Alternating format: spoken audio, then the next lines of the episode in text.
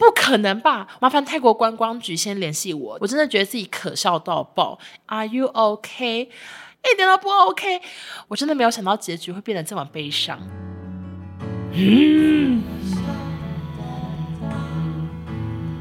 本节目由 Grow and Glow 香氛包赞助播出，挂在衣橱，放在车上，让自己的小空间感受满满森林气息，享受平静。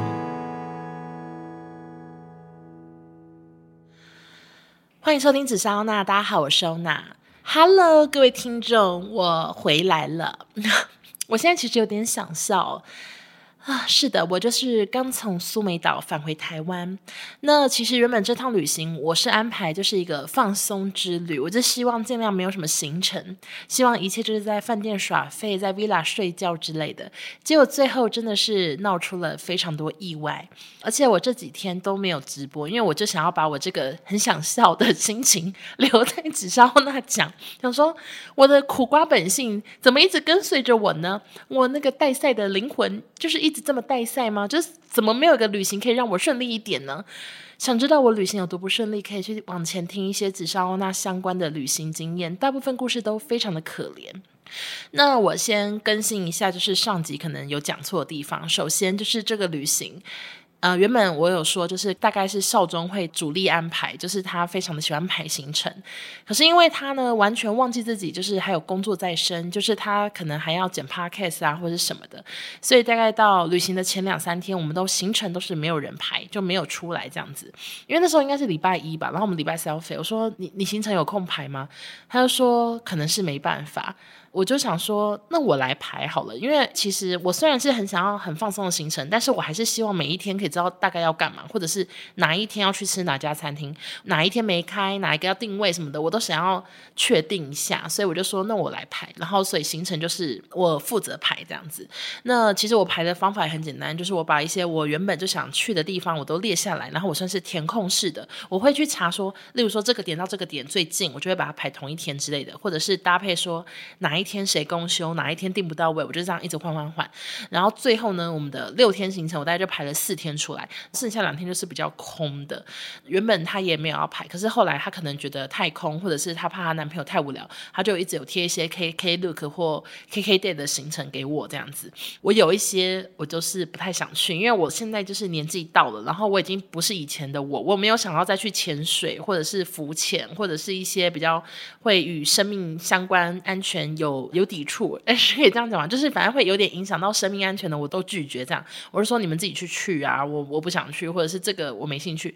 排一排，最后就是剩那个越野车，就是一个自己骑四轮越野车的行程。然后那个行程呢，它大概一个人是两千块，还一千多块吧，好像总共加起来是三个小时吗？可能去到回来，然后总共三个多小时。我当下就想说，因为我不好意思一直说我都不去，可是其实我不去，我还是希望他们可以去。可是他可能也是想说我不去，他就不想去或什么，我不知道。然后反正后来拍拍拍，然后最后我就说那这个可以去，这样我就说想说只是汽车嘛，应该是还好。也因为他就是比较晚订或者是比较晚看，所以最后所有浮潜什么的全部都已经卖完，他都没有去到。最后我们就是。只留了这个骑越野车的行程，是唯一我们从那个网络上买下来的。那我们先直接破题啊，我就是后悔莫及，我后悔莫及到不行，因为我的脚就因此大白卡。但是这个故事我们就留在纸上欧娜的最后讲，好不好？那我们先来讲一下这个旅行到底发生了哪些意外。首先，第一个意外，第一个意外呢，就是我们这次的旅行是分。前四天住在一个 villa，然后后两天是住在一个高级的度假村，这样子。一到机场的时候就先去租车嘛，然后租完车之后就直接开去 villa 啊，我开的。然后我们就开到 villa 之后呢，我们就要准备 check in，那个小姐就过来说，OK，什么英文，英文在哪之类的。然后我就是英文嘛，我说哦哦，秘密密。然后他就说要跟我们要我们四个人的护照，他要留记录。我们就开始拿护照，结果此时土豆就说找不到护照。我们当下真的傻眼，想说不可能吧？我们才刚到苏梅岛，我们的旅伴已经护照搞丢了吗？然后他就翻翻翻说：“我认真的，我找不到护照。”然后他就 也很傻眼，然后我们全部都很傻眼，然后阿布也很傻眼，少壮也很傻眼。土豆就说。呃，好像有可能放在那个飞机上的椅背，他就觉得他可能放在前面那个椅子后面的椅背这样子。我们就只好跟那个 Villa 的那位工作人员说：“哦，他的护照不见了。”然后那个小姐应该也觉得很好笑吧，因为我们刚到苏梅岛，就护照就不见了。然后那个小姐呢就说：“哦，没关系，他就先拿三个人的护照去印啊，去存资料。”邵总他就开始查说，就是要怎么办护照，然后在国外遗失护照该怎么办之类的。然后他们就。还请那个小姐帮忙打去机场问说有没有人捡到护照，反正就是一切都搞得已经有点紧张，想说怎么会第一天就出歹机？小姐又把护照还给我们，然后还给我们的时候，少宗就把他的护照收到包包的时候，然后就发现。我的包包里面怎么还有一本护照？总之，他就是把土豆的护照也一起收进了这个包包。整个事情就算是虚惊一场。这个惊慌失措的部分大概只占了可能十分钟，就是没有很久。然后我们紧张的情绪也没有延迟很久，因为很快就发现，哎呀，是少中搞笑了呢，把两本护照放在自己的包包里呀，这样子。然后这是第一个意外。然后第二个意外呢，我觉得很搞笑，因为第二个意外，我之前在前一集就有跟大家说，因为我的那个一。个人收行李的注意事项就是有包含说，我一定要带自己的吹风机，因为我非常喜欢我的吹风机。然后饭店的吹风机很长，就是如果我们住到比较便宜的饭店或者是比较旧的饭店，可能会给一台风力非常弱，或者是要一直按着、一直按着吹风机。然后像我以前头发是长头发的时候，我头发很多很要吹很久，我一直按那个按钮它才会动的话，我那个吹风机吼。头发还没吹干，我手都快抽筋了，因为这是真的要按很久，所以我就带了自己的吹风机。但是搞笑就搞在哈，我呢发了这个 podcast 之后，就有两三个网友都跟我说：“哦，那你是买哪一支吹风机啊？有包含每个电压的吗？”我才发现啊。泰国电压跟我台湾不一样，然后因为有些吹风机其实它是可以适合很广的电压，就像我的那个离子夹，它是可以一百一到两百四之类的。但是我的吹风机它只能一百一的伏特吗？是叫伏特吗？搞不清楚，嗯，理化太烂了，以前都没有学好。然后总之我就是带着那一只吹风机去，但我就想说，OK，不紧张不紧张，就是买变压器就好了。可是我却。在出国前一天，我完全不知道我们家附近哪边有变压器。然后后来阿布就说他什么叫外送可以帮我买一个，我说好，我就麻烦他帮我买了一个变压器。然后那个变压器本人就是感觉很旧，就是那个那个样子感觉很旧，但是他的确是的确是新买的这样子。可是它就是一个很重又很旧的一个大插头这样。我们到了 Villa 之后，我第一天洗澡。就发生了一个好奇怪的事情呢，什么事情？就是我插了那个变压器，然后我插了我爱的吹风机，我那吹风机要四五千块，而且它大概只买了可能一个月，因为我很喜欢那一个牌子，然后我就台中买了一台。比较贵的，然后台北也买了一台，也是同个牌子，但便宜一点的，反正就是那个五千块的，然后贵的好像八千块吧，八九千忘记了。然后我就带那个台北的去，我那台北的我多少回台北，所以那只吹风机它真的用超少，它可能只用过五次之类的。然后我就把它带去苏梅岛，开始要吹头发的时，我就吹吹吹，我就觉得好奇怪哦，就是怎么亮亮的，我就转头一看，我的吹风机里面。就是类似整个花楼 发炉发炉的样子，就里面好红，我觉得好可怕，我就吓到想说，为什么里面那么红？就是整个吹风机感觉已经要烧起来，好可怕，整个都好火红啊！然后我就吓到想说，这不是变压过了吗？然后就赶快关掉，然后我就仔细看我那个变压器啊，它已经烫如山芋啊！我就是。要想要把它拔下来，赶快就是休息，让整个吹风机跟变压器都休息。结果那个变压器烫到不行，它很像那个你去一些餐厅，然后它有卖那个。石头虾就是 它很像石头，你们懂吗？就是那个虾子，它可能是烤的，然后会放在一个很滚烫的石头上，然后上菜。我的那个变压器就是跟那个石头一样，好烫好烫。我想说不合理吧？这不是变压器吗？怎么会烫成这样？真的有变压吗？还是它是自己在变？然后我不知道，反正我当时就很傻眼。我想说这个变压器搞啥小？然后我就拔下来之后，我再等了一下子，我头发继续湿哒哒的，然后我就等一下。我再再用一次，我想说，我确认一下。然后此时，我的吹风机就越吹越没有风了，就是这样，嗯嗯嗯，然后就完全坏掉，完全没有风。然后那个变压器继续当它的那个石头下的石头，非常的烫。然后我就好傻眼，可是当下真的又不知道要跟谁讲，因为阿布也在外面，可能在游泳还在聊天，然后我就默默的就去找饭店的吹风机，然后那个饭店那个 villa 虽然是有点旧，但它其实吹风机也是很有力，然后我就真的是后悔莫及，我想说他的吹风机也很有力，我何苦带一个五千块的去给他烧坏呢？我真的是何苦？然后我就是继续用饭店吹风机把自己头发吹干之后，然后我再走出去跟阿布讲说，阿布那个。我的吹风机坏掉了，这样，然后那个变压器好烫。其实，其实我当下真的五味杂陈。我想说。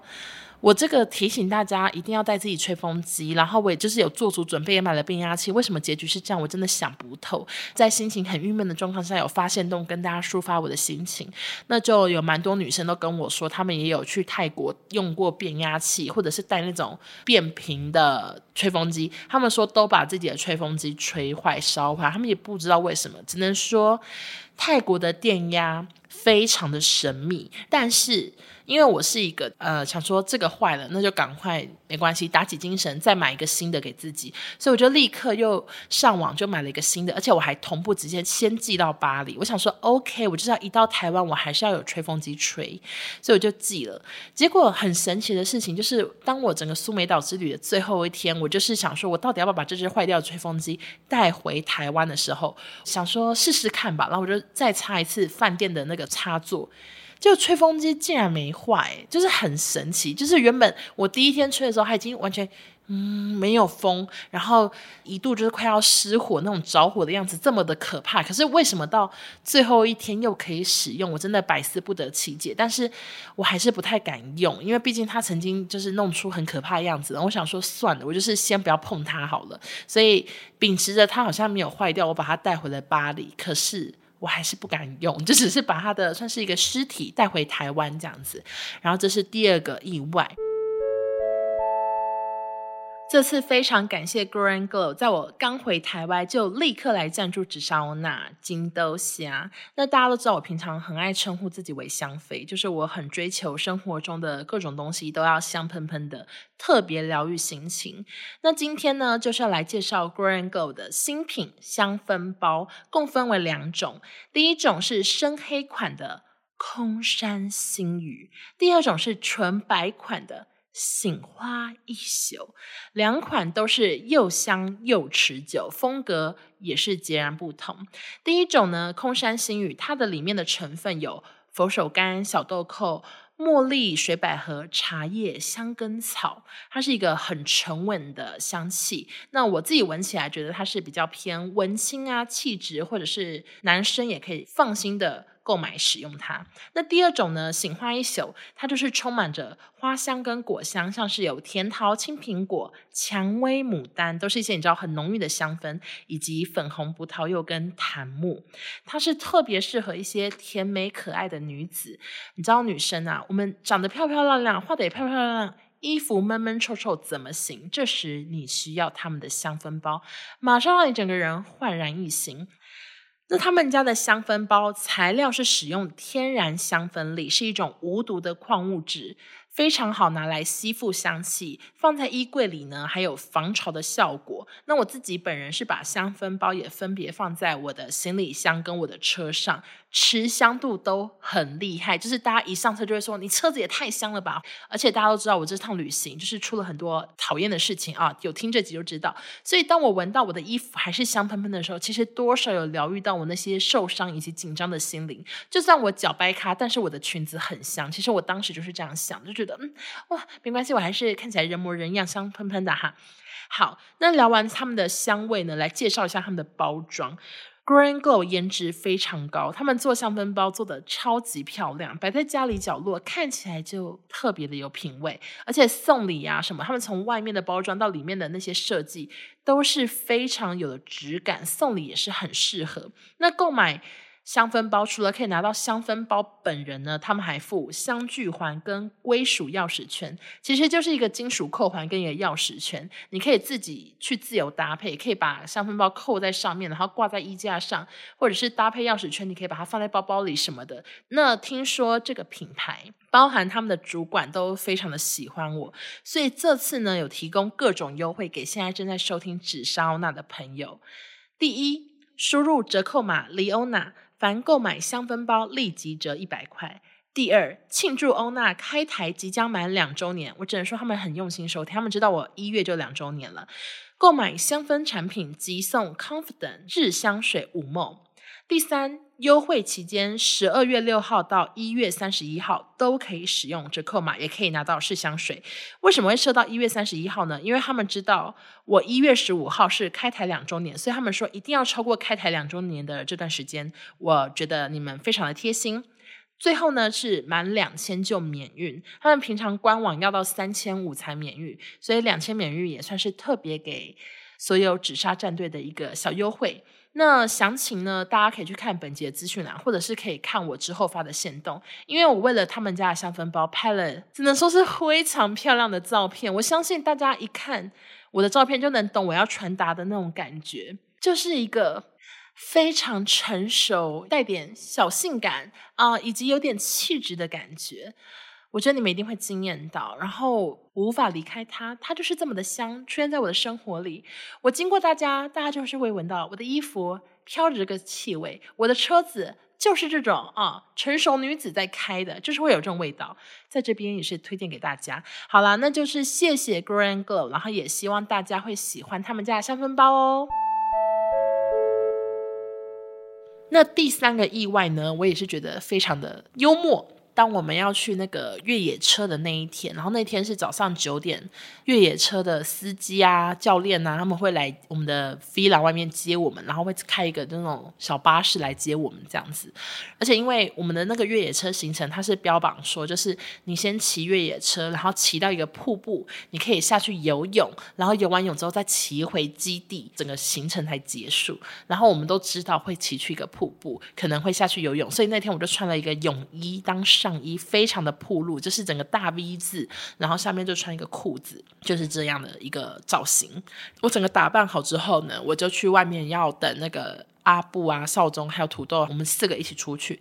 结果阿布就跟我说，他的护照好像不见了。他那时候真的是跟我说，嗯，好奇怪，我的护照好像不见。然后当时当下我真的我真的傻眼，我想说，哈。怎么可能？因为第一天土豆护照不见的时候，我还跟阿布说怎么会这样，然后阿布还说好傻眼，然后结果过两天他自己护照也不见，所以我那时候想说怎么会有一个这么搞笑的旅伴呢？他护照不见之后，他就开始努力的想要找嘛，可是因为司机又要来接了，然后他又不想要就是。留下来找，然后错过这个行程，他可能也觉得怕大家扫兴或什么的，所以他就说算了算了，还是去骑那个越野车，他就先不找这样子。然后那时候他其实大概已经找了。嗯，可能八成左右，他就是留最后两成，就例如说什么床底下或者是什么沙发缝隙，他这些地方还没找。他想说没事，我一定回来就会找到。然后在这边呢，我也先交代一下，就是为什么我的越野车我是穿那双厚底 Prada 凉鞋呢？我也跟大家解释一下，因为我们从头到尾的认知都是我们会骑车。然后骑车的时候可能会有一些土石，会有水洼什么的，所以当下我就想说，好，那我就穿那双凉鞋，因为那双凉鞋是完全是防水的。我想说，OK，就算有土啊，有水喷到我的鞋子上，我也可以洗掉。而且另外它是厚底鞋，我觉得有高度，可能也防止它可能会喷到我的身体上。我觉得土石一定就只会。遗留在鞋子上，所以我就是带着也没有想太多的心情，想说也不会走路，我就穿了那双厚底鞋。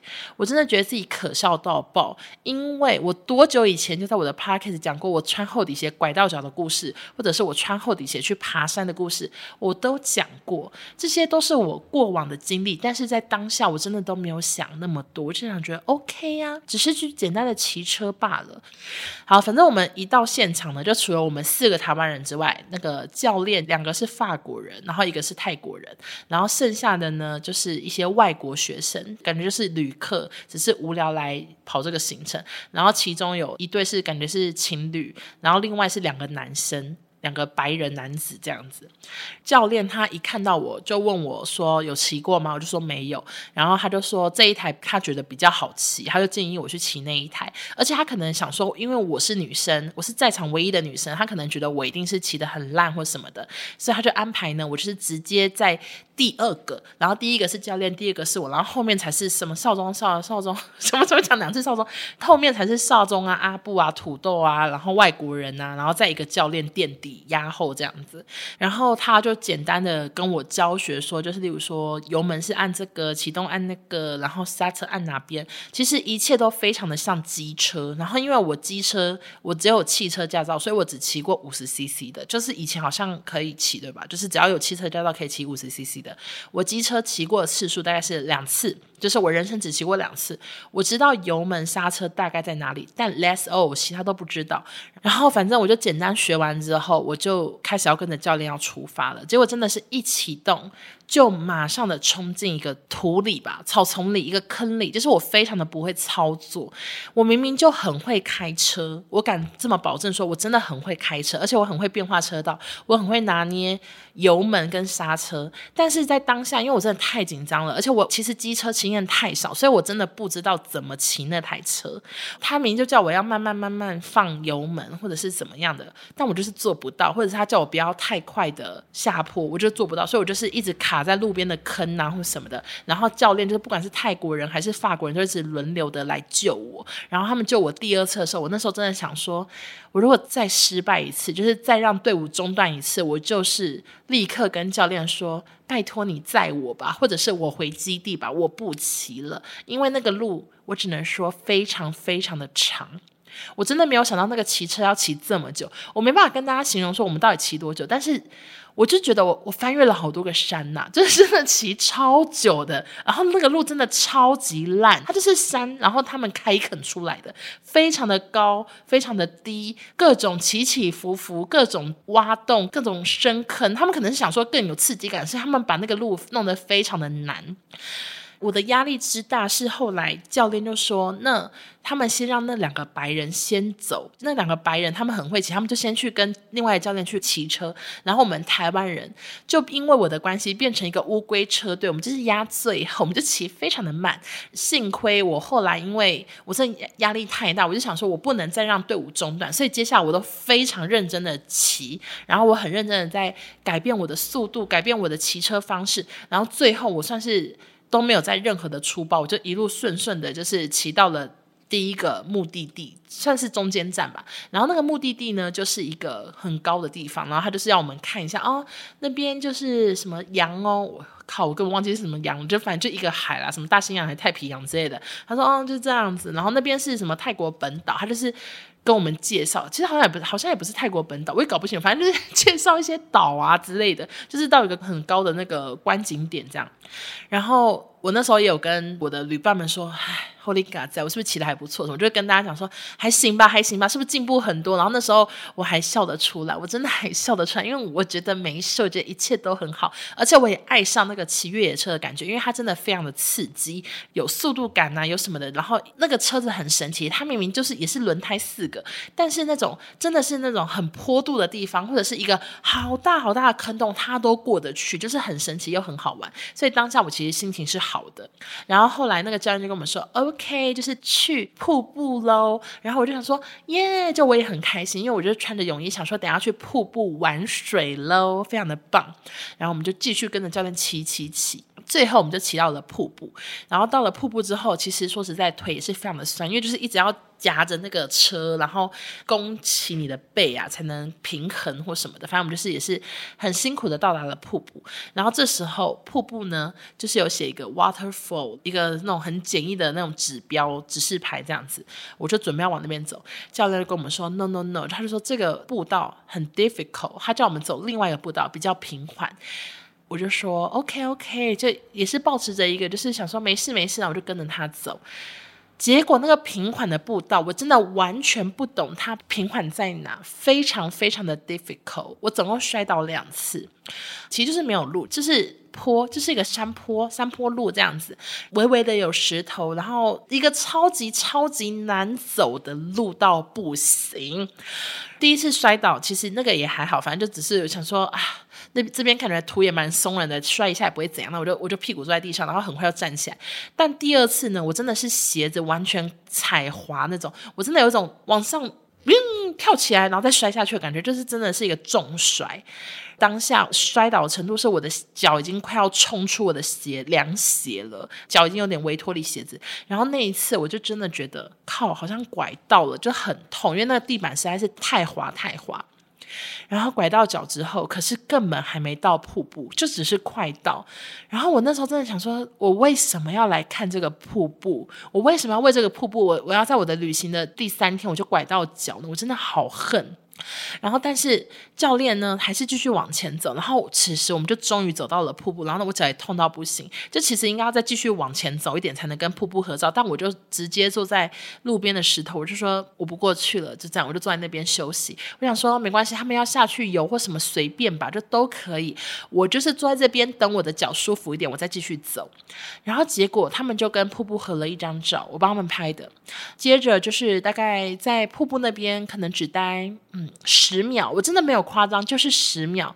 教练就说：“OK，我们要 go back，然后就是要回去了。”我那真的不敢相信，我想说，老娘叠了两次跤，走了这么多路走下来，然后我看这个瀑布看十秒，我有必要吗？而且阿布还问那个教练说：“这是什么瀑布？它什么名字吗？”结果教练说：“Mountain Waterfall，就是山里的瀑布。”它甚至没有个名字，无名氏，无名瀑布，而且平凡到不行。我真的好好气哦！我当下真的，我我真的很气，我我我没办法形容我当下的气氛。其实少宗途中他全程拍线动记录我的过程，虽然很好笑，可是因为当时我真的太气。然后第二点呢，这个建立在我痛苦的这个限动，我不想转发。然后第三点就是我好丑，所以所以我都没有转发。但其实是蛮好笑，一边走的时候就是一拐一拐，然后我真的我真的气到一个，我就很想吐，就是身体很不舒服，很想吐。这样我也跟少宗他们很认真说，我真的很想吐，就是就是我已经我已经太不舒服又太气。最后就好不容易走到那个车子旁边的时候，我真的一度想说，我不想骑了，随便好了。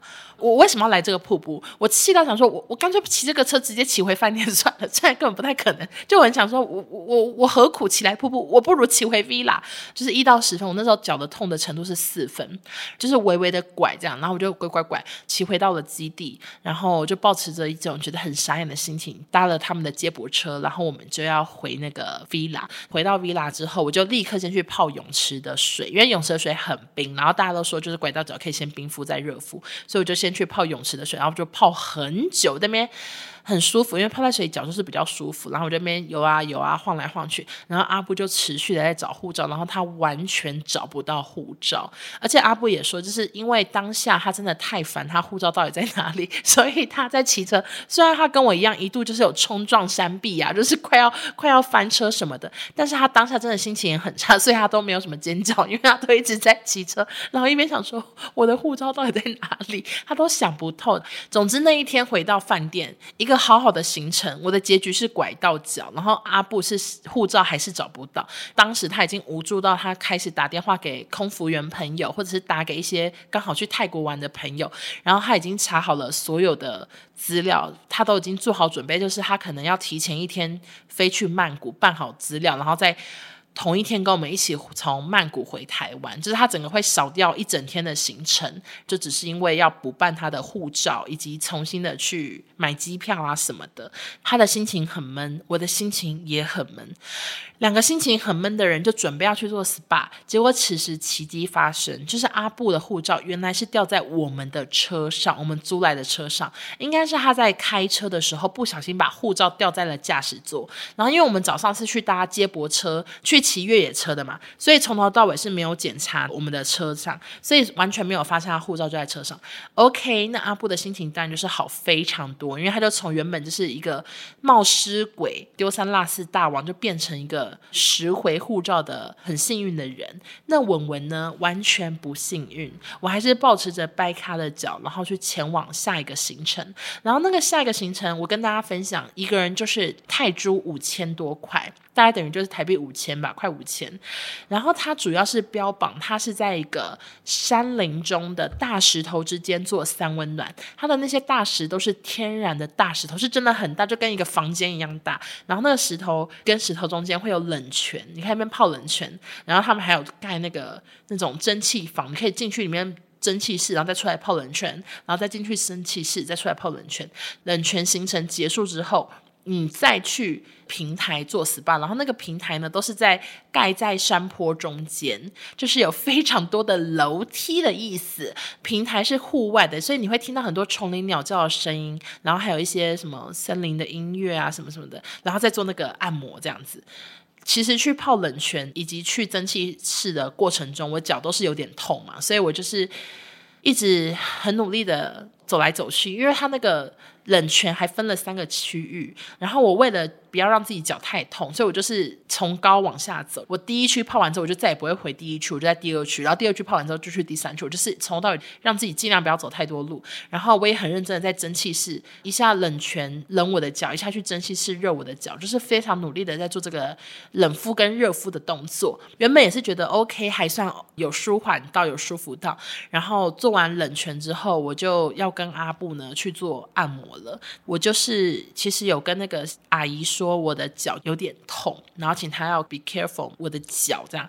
我那时候其实抱持的心情是觉得说，就是如果我做完这个按摩，她按一按，搞不好我的脚会变好。所以我是抱持着这样的心情，我也没有请她不要碰我的脚。我真的很傻，我当时想说，嗯，按摩可能会舒缓一点吧，或什么的，我就是这样告诉自己。那按摩的当下呢，其实我蛮喜欢那个森林感的哦，详情的那些什么我们去的地方，大家都可以去看我贴文，我都有介绍。那个贴文目前已经存了两千五百次，麻烦泰国观光局先联系我，就是复苏你们那个苏梅岛的经济好吗？好，不重要。我觉得他按我身体或什么那些，我都蛮舒服的，那是很泰式的按摩，会有点搬身体啊什么，我我都觉得嗯舒服舒服，蛮 OK 的。但是一度又有点紧张，想说我的脚好像被他搬动，但其实当下搬的时候也没有特别的。很痛很痛的感觉，就只是觉得说，嗯，有痛有痛，但也就这样，然后就搬了一两次，我也没有想太多。然后整个按摩结束之后，我终于要坐起来，然后要准备走楼梯走回大厅，因为他们就是你知道，按摩的地方就给我盖在山坡中间，然后冷池也是盖在山坡中间，我就是一直在爬楼梯，爬爬上爬下。当我一站起来的时候，整个不对劲，我的脚的痛的程度已经从四分变。我觉得至少九分诶，就真的非常的痛。我直接从微掰咖变成大掰咖，就是他按完我之后，我直接脚痛到最高点。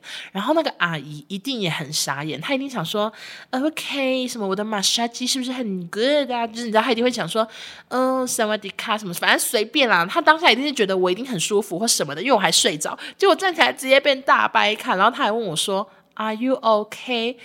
一点都不 OK，哇！我先请所有就是你小孩在旁边的各位家长，先请快转二十秒。就是其实坦白说，我按完脚的时候，以及我在那个瀑布跌倒的时候，我真的从头到尾都一直很有一句话想说，但我一直都没有说，就是我干你娘鸡掰耶，真的超级痛又超不爽的，我真的都没有讲出口，可是我真的。嗯啊，几掰就很气，然后我后来他要我从山坡走回大厅的时候，我真的走不了，我就是。我真的好想用屁股这样滚滚滚滚下去算了，因为我真的脚完全走不了，就是一步一脚印走超级慢，然后那个阿姨都傻眼。然后其实那个山林按摩刚刚有一件很糗的事情没有跟大家讲，就是我们去按摩的时候，他其实都会要我们全部脱光光，然后围一个，例如说浴袍或者是毛巾什么的，或者是什么 salon，就是一块布。嗯、我们去了两家按摩都是这样子，然后他有都有叫我换内裤，然后那个内裤呢，就是。抛弃式的内裤，然后是一个网状做的。然后我第一天穿也没什么问题，然后我第二天穿呢，第二家的内裤真的非常非常的小件，外加我屁股也很大。然后总之，你们知道有多糗吗？就是那位阿姨在帮我按摩的时候叫我翻身，然后她要帮我按腿。我只能说，当下他打开我的布的时候，我的内裤基本上是掉到快要到小腿，非常的 丢脸。就他太小心，一直往下溜，往下溜，我整个屁股给阿姨看就已经够糗了。结果结局还这么悲伤，完全没有舒服到，花了五千块让自己的脚更掰咖，非常的好笑。隔天我们就是 check out，然后去下一家那个高级度假村。我在高级度假村，我的行程就是尽量的不动，呃，我就是去哪都尽量的坐在那里，然后早餐我都吃。然后回房间坐着。例如说，少宗他们还有再去高级度假村里面的 SPA 馆去按摩什么的，我都没有去。我就是一个人一直在房间里休息，或者是一直在泡泳池的水冰敷冰敷。那我在这个休息的这两天呢，脚努力的恢复了许多，然后还顺便看着日剧《初恋》哦，非常的好看，推荐大家。怎么怎么大转音？也是推荐给大家，就是可以去看 Netflix 的《初恋》（First Love）。宇多田光的《First Love》真的是有个好听啊！我觉得爱九把刀的人可能会很喜欢，就是他非常的有些地方很九把刀感，或者是九把刀很像他啦，反正就是很那种爱情戏的感觉，大概就是这样吧。很多人问我说：“欧娜，你不是说过日剧的步调很慢，或者是日本的一些电影步调很慢，你不喜欢吗？”然后也有人问我说：“就是这部剧步调慢不慢？”但说实在，这部剧步调再慢，有我走路慢吗？其实没有。因为我走路更慢，所以我就也想说，OK，我就在房间休息，我就顺便看，然后慢着慢着，最后也是看出了我自己各中的感动及兴趣。好，那最后呢，就是分享一下我后来回台湾的一些状况。嗯、呃，因为其实到搭飞机那天，我还是持续的都是走路一拐一拐，拜咖，隔天就有去看医生。那其实现在的状况是零加七，就是你要自主管理，然后你出门的时候要进行快筛，你就可以出门，只要是阴性就可以出门，就是自己管理好自己就好。但其实大家都没有很知道现在的防疫规定是什么，因为可能就是很长一直在改嘛。所以当下我其实是想说，那我先去问那个诊所，因为可能有些诊所是不想要让我这个刚返台的人去看医生的。但我其实又很想看医生，所以我就一直打某两家诊所，一直待着。然后第一家诊所就是一直不接电话，一直电话中，比订餐厅还难订，就是一个泸州的骨科诊所。但是其实我后来去现场根本没有什么客人，所以我也不知道当时到底发生什么事情。然后第二个诊所呢是复健科诊所。然后复健科的那位小姐就是表明，就是说她真的也不知道现在规定什么，她也不知道我可不可以去。她说叫我自己上网查。我说 OK，我说那所以上网查我可以去就可以去了哦。然后她就说你可能还是要做 PCR，但其实根本不用做 PCR，就是做快筛就好。PCR 是你要去医院的那个才叫 PCR 吧，我记得。然后反正我最后就去骨科诊所照一下 X 光，然后反正我的骨头是都没有事情。然后到今天，今天已经是回台的第三天，第三天我的脚算是好转非常多，就是基本上现在，嗯，我动一下，就是微微的有痛感，但是已经从四分又降回，可能现在是两分吧，就原本是四分到九分，九分现在又返回了两分啊。整个旅行一点都不放松。其实我非常喜欢苏梅岛的饭店，我喜欢它的海滩，我也喜欢它很多地方很未开发的感觉。但是我真的没有想到结局会变得这么悲伤，就是大白咖。好了，那就是在这边。叮咛所有人，也叮咛我自己，之后进行类似的行动，请不要再穿凉鞋，也不要再穿厚底凉鞋，请穿布鞋吧。请不要想说你可能要去游泳，或者是你可能会下瀑布，而选择穿好拖或者是凉鞋之类的，因为到头来根本不是你想的这样。我们都不知道我们还要走路，我们原本都想说 OK，就是骑到瀑布然后再下水，都没有想说可能还要爬山，真的是始料未及。那没关系，反正总之还是发生了蛮多有趣的事情，然后也是平安的回到台湾了，所以还是很推荐大家可以去苏梅岛玩啦。我是不会想再去了。好的，那今天这一集紫砂欧娜就到这边，非常感谢大家的收听，然后也感谢本集的置入厂商。Grow and Glow，谢谢你们的大力赞助。那大家关于 Grow and Glow 的香氛包的更多资讯以及优惠都可以看本集的资讯栏。那也祝福大家就是可以用香氛好好的疗愈自己受伤的心灵。其实这句话是对我自己说的。好的，欧娜加油，拜拜。